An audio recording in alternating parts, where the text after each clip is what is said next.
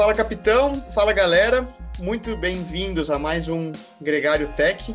Eu sou Nicolas Sessler, hoje comigo na companhia do nosso Gregário Mor, Ulisses Abud, para tirar no, nesse pelotão conosco, e também na companhia de Juliana Maciels, que vai dar uma aula para nós de tudo o que envolve o tema de suplementação, cuidados na hora de comprar seu suplemento, entender o que pode ser um suplemento contaminado ou não, se é que isso é possível, e ajudar na nossa, no nosso dia a dia, na hora de escolher aí, quando você entra na loja, para olhar se eu levo um suplemento da marca A ou da marca B, e se eu estou preocupado, vou passar um exame de doping ou não, o que eu devo olhar.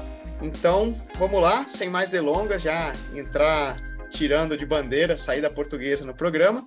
Ju, muito bem-vindo ao Gregário Cycling. Primeira vez que você está aqui conosco e acho que espero que primeira de muitas. Muito obrigada. É aí que eu me apresento? É, não, tem uma, tem uma pergunta clichê, né, Ulisses, que a gente começa a fazer aqui, né? Quem, que, quem é a Juliana em 200 caracteres? É, a Juliana é nutricionista, com pós em nutrição esportiva, fitoterapia esportiva e com ao menos uns 5, 6 anos de mercado na, no desenvolvimento de produtos e suplementos alimentares. E, e aí o background como atleta amadora de mountain bike e atendo muito também a galera da elite, né? Então, é, o background com atletas profissionais existe, isso me faz ter uma preocupação e até um conhecimento integrado do que é uma cadeia produtiva e realmente entender aonde que tem os possíveis pontos de atenção ao meu atendimento é, com relação à expectativa daquele cliente é, mediante até uma competição, né? Que legal eu acho que com isso você já vamos vamos entrar mais nisso, né? Mas já dá para perceber que uh, dá para entrar bem no, no detalhe de toda a cadeia produtiva, como funciona e minucioso. Eu acho que é, é, é algo que vem do de quem trabalha com alta performance, né? De, de buscar e tem, tentar entender o que você coloca para dentro, o que você utiliza, desde do tema equipamento, treinamento, ao que você consome, né? Tá? É algo super, super importante.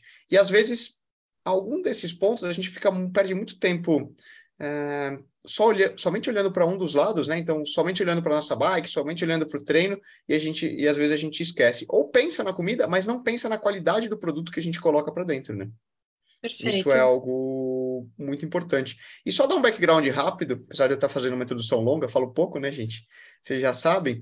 A ideia desse programa surgiu justamente seguindo a Juliana na, nas redes sociais, ela é muito, como eu posso falar, proativa na questão do combate antidoping e na, no cuidado que nós, como atletas, devemos ter na, no uso do antidoping, né? Se é que isso o que funciona, o que, o que a gente deve ter de cuidados e etc. E eu acho que é uma questão que muita gente tem dúvida até, né? Quando você vai comprar um suplemento, o que é doping, o que não é doping, como, como que, que eu vejo isso, o que eu posso olhar, será que realmente existem contaminações cruzadas, né? Que a gente vê muito atleta às vezes falando, não, é porque eu tomei um suplemento manipulado, não sei o quê, e tinha estava contaminado e por isso eu fui pego no doping. Será que isso é possível? Será que não? Será que não? Essa é a essência de começar da onde surgiu a ideia desse programa, né? Mas para começar uma, um pouco, Ju, conta um pouco do teu trabalho ao longo da tua carreira. Hoje você não trabalha mais, né? Mas você teve um papel trabalhando na indústria direta de suplementos, é, até no controle de qualidade, selecionamento de matéria-prima, isso tudo. Perfeito. É, na verdade, então, desde a faculdade, eu estagiei uma multinacional, dava treinamento para até para funcionários, né, é, internalizados. Trabalhei numa grande multinacional que é a Glambia, que detém hoje, é, por exemplo, a, a, frente da Monster, a frente dos queijos da Filadélfia, a frente da Optimum Nutrition, SN e Isopure. Uh, lidar com um produto importado é muito importante porque me fez entender justamente é, que a gente tem dois processos de contaminação. Eu, eu, vou meio que integrando as coisas, você pode me dar uma freada, mas que é né, na matéria-prima e nas falhas de processo de produção. E por que, que é importante eu falar isso? Porque lá fora a gente tem uma regulamentação diferente e isso uh, faz com que a falha do processo de produção possa ser maior porque se permitem muitas outras substâncias. Então, é, e essa, é, quando eu falo de, substância, gente, é, muito do meu trabalho, inclusive, era escrever e defender para a Anvisa, né? É, por exemplo, entrada de novo ingrediente, entender como que funciona esse comunicado de início de importação, comunicado de início de fabricação, tendo em vista todo esse background da seleção de matéria-prima, do que, que vai conter nesse suplemento, do que, que não vai conter esse suplemento. E, claro, eu, já, eu trabalhei também importando é, na, na, questão de legislação de outros suplementos, tipo a Honey Stinger, que acho que muitos conhecem, e a Goin, que é uma empresa de, de colombianas. Então, Uh, o que, que, a gente percebe é que essa legislação distinta, vamos dizer que ela atrapalhe muito o produto que entra aqui no Brasil, justamente, e é isso um grande problema, que muita gente, inclusive, escolhe suplementos importados achando que é mais seguro, mas não é. Ou seja, por exemplo, só para concluir, hoje na indústria Anvisa e a indústria de suplementação nacional é mais estrita e tem um controle de qualidade sobre os, o que é produzido no Brasil, melhor do que nos Estados Unidos, por exemplo? Não que o controle de qualidade seja melhor, porque na verdade a gente, inclusive, a, a Anvisa, a vigilância sanitária, ela toma conta dessa questão de é, qualidade, mas somente probióticos e, e, produtos contendo enzimas que tem ali registro na Anvisa. Qualquer outro suplemento alimentar não tem. Então, isso dificulta aí muito a gente identificar ali, por exemplo, o processo de matéria-prima. E o que a gente sabe de quando a gente está na cadeia produtiva, a gente está trabalhando para essas empresas, quanto mais verticalizada essa empresa é, ou seja, quanto mais ela internaliza o processo de fabricação do seu próprio suplemento, mais confiável é. Só que muitas empresas não têm nada verticalizado. E aí eu estou falando com, com conhecimento de mercado, tem horizontalizado. Por exemplo, muitos dos produtos que a gente tem ali de contaminação cruzada tem muita matéria de origem chinesa. falar sobre... Hum. Mas isso já é curioso, porque então quando a gente começa a horizontalizar e que a maior parte das empresas fazem isso, a gente aumenta o risco de falhas, no, é, de falhas na escolha de uma boa matéria-prima. Né? Então, essa é a primeira diferença para contextualizar. É, é, bem, é bem curioso. Tá aí um detalhe que eu não sabia, né? De que nem todos, uh, nem todas as indústrias dentro do segmento, vamos falar, medicinal de, e suplementos, têm a mesma regulamentação, né? Até na hora de, de olhar esse safety. Muitas vezes a gente pensa também, né, Ju, que o, o que vem de fora, né? A gente tem essa síndrome de vira-lata no Brasil, de que os produtos que vêm de fora supostamente são melhores. E às vezes a gente até paga mais por eles, né? Mas hum. não, não depende muito mais da matéria-prima e da fonte onde foi produzido nesse caso, né? É, falando de doping, né, vamos falar assim de doping. O, o produto brasileiro é mais confiável do que o importado por regulamentação e legislação. Muita substância que é proibida aqui é permitida lá e muitas substâncias tidas como, por exemplo, dopantes. Então a gente uhum. tem ali estimulantes presentes em fórmulas import, é, que são importadas, muita, não importadas com produção nacional, tá? Então, tem essa diferença ainda. Então, ah, tem até aquele produto no mercado, Jack 3D. Eu lembro que falavam assim, ah, e tem o Jack 3D do Brasil e o Jack 3D de fora. Por quê? O Jack 3D de fora tinha é, substâncias estimulantes proibidas para uso é, na questão de doping, né? Porque você possuía ali uma. competitivo. Isso. Mas o Jack 3D do Brasil não, ele era praticamente cafeína, porque era a única coisa que se permitia no Brasil. Né? Então aí a gente começa a destrinchar que na verdade o suplemento importado ele pode conter ali mais pró-hormônio, mais hormônios mesmo, mais estimulantes e o risco de contaminação cruzada é altíssima. Por quê? Porque no whey protein deles eles colocam ervas, adaptógenos, e muitas plantas, que aí vem o meu, meu conhecimento também da fitoterapia. Muitas plantas, e algumas em especial usadas no meio esportivo, têm altos níveis de contaminação cruzada. Por exemplo, ginseng, ioimbina, marhuang. Marhuang, inclusive, ela é DOP, porque ela tem efedrina natural. Aí a pessoa vai, aí o atleta vai lá, e vai, vou tomar um negócio natural, vou tomar uma planta. Ah, esse Tudo whey protein... health está liberado. Tem, esse whey protein tem ginseng. Beleza, vou comprar. Só que a gente, ó, eu tenho até esse número aqui anotado. A Agência Mundial Antidopagem considera um doping em, é, de 0,00005 de uma substância em nanograma presente em massa num suplemento. E aí, o que, que a gente vê nos estudos? Que com dosagem de contaminação cruzada, você passa esse número. E passa. aí, você passa. É, você sabe melhor do que eu, né, Nico? É, tem, tem muito, tem muito caso. É. é, aliás, prazer estar de novo aqui com vocês no programa, especialmente com convidada de peso, né? Prazer, Juliana. É, brigadão por estar esclarecendo as nossas dúvidas. É um assunto muito relevante. E a minha dúvida, uma das dúvidas era exatamente essa, era assim, é, doping por excesso de uma substância num suplemento versus o doping pela presença da substância. Então, ah, tem substâncias que se tiver presente é doping, mas tem substâncias que muitas vezes estão presentes, mas é caracterizado o doping se ela ultrapassa de uma certa dosagem. E, se eu não me engano, a própria cafeína ela tem, ela tem isso, né? Ah, hum. Tem um limite, eu acho, para cafeína. Não tem, é bem alto, mas acredito que tem ou não.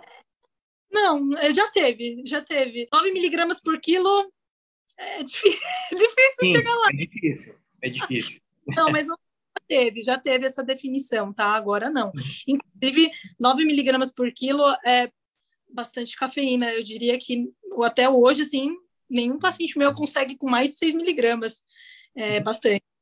Mas esses limites mínimos, exatamente. E o pior, que o cara é pego nesse limite mínimo, ele não tem nenhum efeito adverso e nenhum efeito benéfico. Ele só tem contaminação, né? Proposital, acidental ou não, muitas vezes por uma escolha equivocada de um suplemento alimentar, muitas vezes importado, porque o brasileiro ele já não pode. Aí no brasileiro o grande problema é matéria-prima, né? E aí o grande problema também pode ser a questão de é, um produto vendido com apelo, porque aí vem a minha parte de marketing, aquele produto que vem com aquele apelo de ganho de massa muscular, aí vem num potinho, assim, um potinho escrito com substância, e tem isso, tá? Existe com substâncias proibidas pela Anvisa. então, assim, e, nesse... e, o pior é que isso chega a ser um apelo de marketing, né? Esse é o apelo de é, marketing. Eu, eu tenho uma, uma pergunta, Ju, que é a questão do antes da gente que a gente está falando muito e às vezes a gente não entende. Você falou contaminação cruzada e etc. Para nós no meio esportivo é um conceito bem conhecido, mas muita gente não sabe o que é isso. Você podia uhum. explicar rapidamente? Com certeza. A contaminação cruzada é quando uma é, vamos lá, é, tem uma uma substância, uma empresa produz um produto e esse produto, ele, é, ele não tem substâncias, por exemplo, dopantes. Porém, essa mesma empresa, ela produz outros produtos que podem conter substâncias dopantes. Devido a uma matéria-prima inadequada ou falhas no processo de produção, que é isso que acontece muito, a substância do outro produto pode ficar na máquina na hora que você está produzindo e aquele produto não dopante vira um produto dopante, porque foram feitas na mesma máquina. Então, um, uma das soluções, por exemplo, de algumas farmácias que eu busco trabalhar de manipulação é uma cozinha, é uma cozinha, uma é, cozinha, estou pensando na parte do alimento que eu também faço, mas é uma, um laboratório blindado. Então, um laboratório diferente daquele que a farmácia utiliza para pessoas que não têm essa preocupação, tá? Uhum. Então, das soluções de mercado, mas a maior parte das vezes, se você não sabe a pro, direito a procedência desse suplemento, e aí a gente vai, né, enfim, não vou, não vou ir para a ponta do pelote, é, mas aí a gente consegue entender ali dentro desse. De, é, desse processo de produção que existe essas formas de você evitar uma contaminação cruzada quando existe um laboratório à parte, que é essa farmácia, mas você tem que solicitar isso, senão não. Ou quando você conhece bem a procedência de um produto, que, por exemplo, a gente falou da própria Optimum Nutrition, eles têm ali aquele selo é, que, por favor, eles mandam amostragens uh, eu esqueço o nome do selo, Imported Informed Sports. Sports. Informed Sports. E, é, e um aí... selinho que garante que é aquele bet né, foi testado e não tem nenhuma substância aprovada e etc. Exatamente. Aí você tem uma boa referência de uma boa procedência de um produto. Então você só tem duas situações que você pode assim, é, como consumidor e atleta, entender se existe esse selo por parte de uma é, produtora de suplementos ou se existe é, ali um laboratório é, bem inspecionado para vigilância sanitária que evite contaminação cruzada, né? Por exemplo, essa história que a gente vê na mídia, então, né? O cara é pego com alguma substância e diretamente ele, ele acusa. Não, é porque eu tomei um suplemento, não sei o quê, e devia ter alguma coisa misturando ali. Isso pode acontecer de verdade? Eu tenho os números aqui e é bem alta essa prevalência. Assim, é bem interessante a gente Sério? até. Opa, é bem interessante a gente conceituar que boa parte dos atletas, inclusive do endurance, eles não consideram que tomam suplementos porque eles consideram suplementos de carboidrato tipo alimentos. Então, é, existem Falta. pesquisas que mostram que os atletas e, com uma ressalva, com, uma, com excedente disso que eu acabei de falar, que os atletas eles usam, utilizam, é, utilizam suplementos numa margem de 47% a 100% dos atletas. Nas amostragens que a gente tem lá fora, é, tem alguns estudos que mostram que 30% de uma amostragem grande de suplementos. Estou falando que esses estudos eles estão pegando ali é, no mínimo 500, é, 500 suplementos, tá? Ou mais de milhares. 30% desses suplementos, numa média, se encontram contaminados e com 55% é, por cento dos compostos não reconhecidos, no caso do Brasil, pela Anvisa é um número altíssimo, né? Muito uh, alto. Ou seja, vamos falar de cada hum, cada três géis que você pega, um estaria contaminado. Claro que um, um, gel de carboidrato acho que não é exatamente o tipo de suplemento que, que entra nesse risky business, né? Mas poderia não, ser. Não nos do Brasil. Fora você, a gente tem ali suplementos que possuem ervas, adaptógenos, que eu até acabei de mencionar, ginseng. Então, o ginseng é um adaptógeno muito utilizado no sistema, no sistema nervoso, né? Para a gente ter essa recuperação desse estresse físico e mental que a gente leva ao corpo. Então, existem géis fora com ginseng, mas aqui no Brasil não. E desses números que eu falei, tem ali uma, uma margem, varia um pouquinho de estudo para estudo, mas de até desses números, até 10% de contaminação de doping por esse suplemento. Então, 10% mais ou menos dessas, dessas das pessoas podem ser pegas mediante esse número, tá? Esses números que eu acabei de apresentar. Assim então, como o, o selo, aqui nos Estados Unidos tem o, o N, NSF e tem alguns, algum selo no Brasil que assegura a qualidade dos suplementos em relação Não. ao ADA, por exemplo?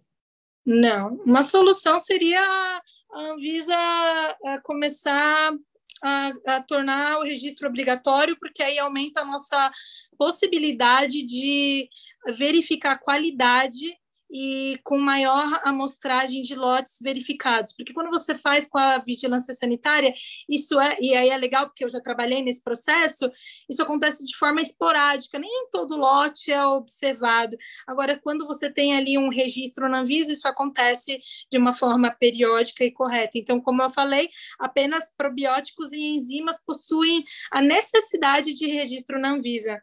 É... E a outra e... preocupação, pode falar. Não, pode, pode seguir, é uma outra dúvida.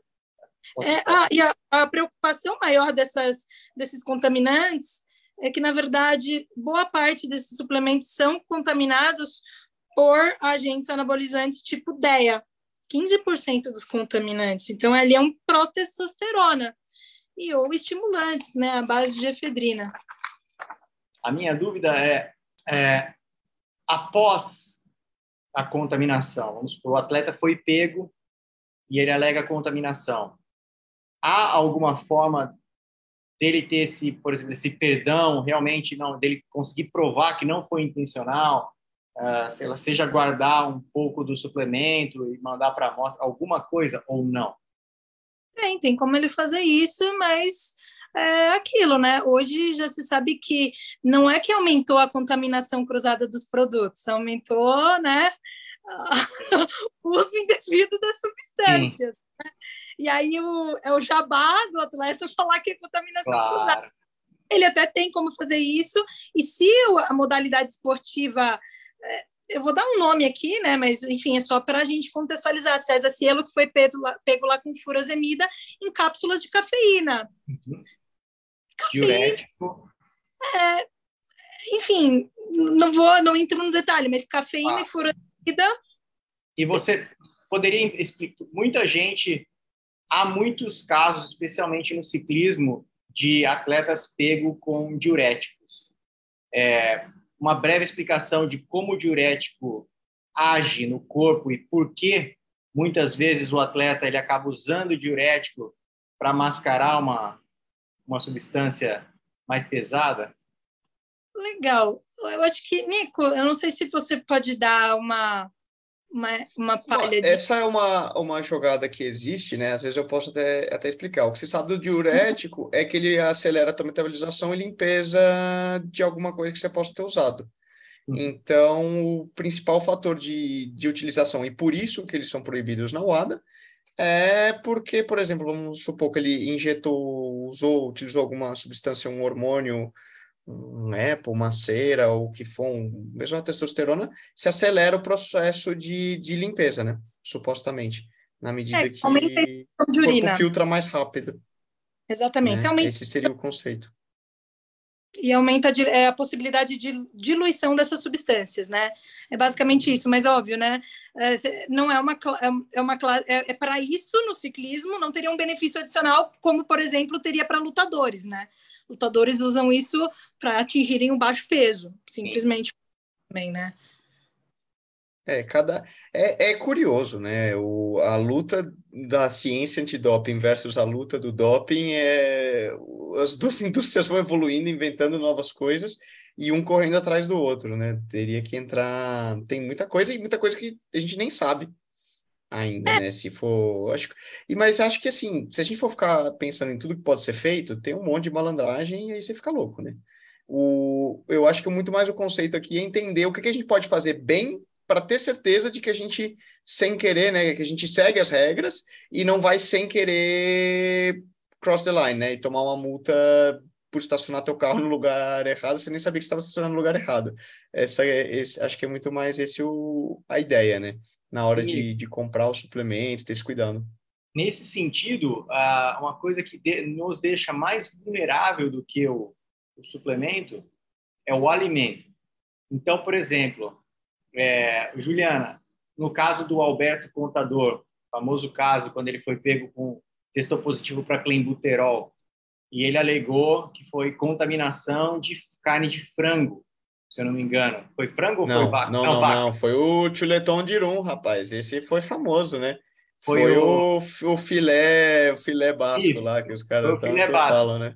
E, e isso picanha. ficou tão é, enraizado na, na Astana, né, que até hoje eles, não sei se para manter a história ou não, aí vai dar Imagina, mas até hoje a equipe consome somente carne de frango, nos, pelo menos durante os Grand Tours. Eles não comem outro tipo de carne. Ainda com essa história da, da contaminação por clenbuterol. Pode ocorrer a contaminação no alimento e qual a frequência que ela ocorre? Pode, mas assim, ela vai acontecer muito mais por uma questão inversa a da testosterona do que pela, por é, agentes precursores de testosterona, tá? Então é como se eu estivesse contando a história inversa da, do que a gente realmente espera encontrar de hormônios na carne. Sim. Mas claro, pode ter, não tem, não tem nada assim relevante, nenhum estudo assim que nem suplemento, suplemento tem muito, né, com isso que eu falei, mas não tem nada relevante do ponto de vista alimentar para substâncias com, é, substâncias com capacidades é, anabolizantes tá? É claro, uh, a própria proteína ela aumenta o estímulo de GH, né? Então, assim, a própria proteína, você pode ali ter um, um aumento disso no organismo, mas não se sabe se é por conta da substância ou só por conta da carne, se é por conta de uma questão genética da ração que eles foram alimentados. Hum. Esse é o assunto que eu diria que está mais no escuro de todos. Tá. E que é tá. mais pesquisa. Precisa... Falando em, em, em, proteína e etc., vamos pensar de novo na, na questão do suplemento. Eu compro um supostamente um whey, uma glutamina pura, uma malto, ou mesmo um gel. Toda malto é igual, supondo que seja pura? Toda proteína, todo whey é igual? Ou Não. existe uma diferenciação na qualidade da matéria-prima? Existe uma diferenciação na qualidade da matéria-prima. Tudo a gente precisa entender novamente os preceitos e muita marca lá fora trabalha muito isso e estão começando a trabalhar no Brasil. Muita marca já está falando mais sobre o processo de cadeia produtiva. Então, é a própria maltodestrina, né? Qual que é essa malta? Essa malta vem do milho, vem da mandioca, é transgênica, tem utilização de hormônios. Esse whey, esse whey vem de vaquinhas felizes, alimentadas, vem de vaquinhas tristes hormônio, com hormônio. Ele é um whey comprado, é o, é, é o whey utilizado da péssima qualidade, de uma péssima filtração é, das proteínas, ou é um whey bom, de uma ótima filtração, com a cadeia verti verticalizada se fala muito. A própria Optimum tem um trabalho grande disso. Então, a própria Optimum, Optimum fala: olha, nossa cadeia é verticalizada, nossas vaquinhas são felizes, a gente tem selo disso, selo disso, selo daquilo, para garantir a procedência. A mesma coisa para malto e para qualquer outro suplemento.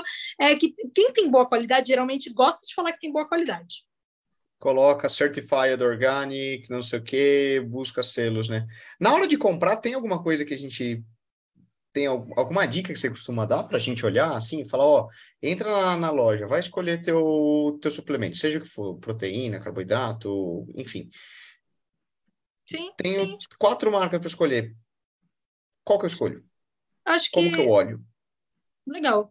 Antes disso, eu falo, para de inventar moda e compra suplemento com nível A de evidência. Então já começa por aí, porque o vendedor empurra um monte de suplementos que não tem nenhum grau de evidência, eles que são os mais é, corrompíveis do ponto de vista de substâncias que a gente pode não reconhecer. Quanto mais eles tiverem ativos diferentes, mais é a probabilidade de haver pro, é, contaminação cruzada. Então, assim, gosto de entender se a gente tem um suplemento o mais natural possível, com menos aditivos químicos, então sempre falar ah, o mais puro possível, principalmente se o cara está querendo ali, pô, eu quero ser campeão de não sei o quê, então beleza, então você vai comprar o suplemento sem sabor, sem corante, sem aditivos, se tiver ali alguma amostragem de selo, é, vamos ter uma amostragem de selo ali, é, garantindo ali, ah, eficiência orgânica, beleza, eficiência orgânica, é, cadeia verticalizada, ah, cadeia verticalizada, é possível, inclusive, entrar com algumas marcas em contato para averiguar isso.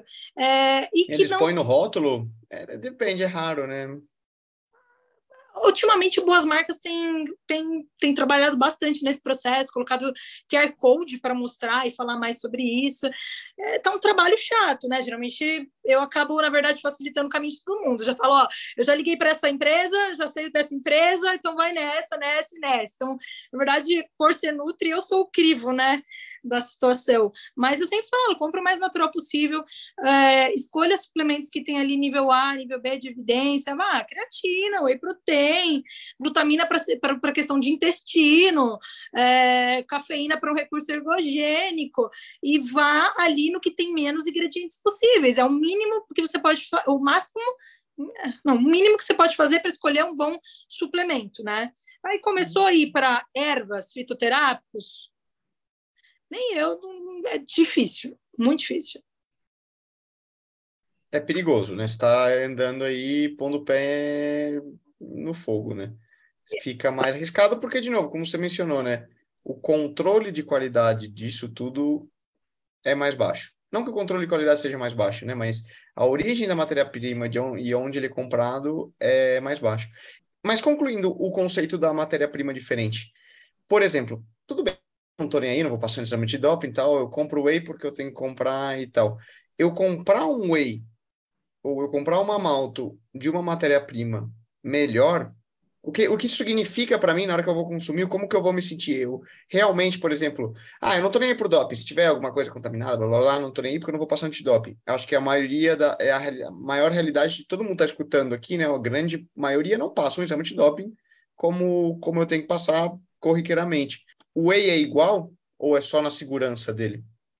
Perfeito. Não, não, o whey não é igual. O whey, ele, na verdade, assim, o processo dele é, vai facilitar absorção em nível intestinal ou não. A qualidade vai garantir a isenção de impurezas, vai garantir a isenção de metais pesados, agrotóxicos, e isso é benéfico para a saúde, né?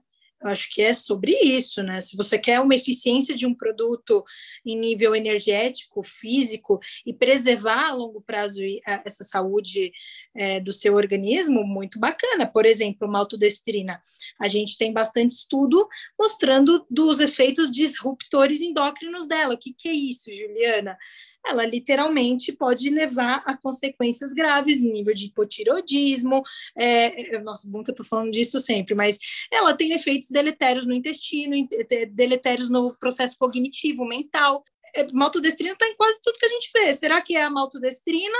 Ou é o processo que a maltodestrina geralmente vem de um milho, de um milho transgênico, e milho é altamente transgênico? Então, assim, sempre que a gente está pensando na qualidade, na procedência, eu estou pensando na maior eficiência energética, na preservação da saúde e maior continuidade no esporte, que é o que a gente quer. Então, se a gente tem um estudo que o esportista, o atleta, está sempre consumindo é, maltodestrina, porque a gente consome gel de carboidrato.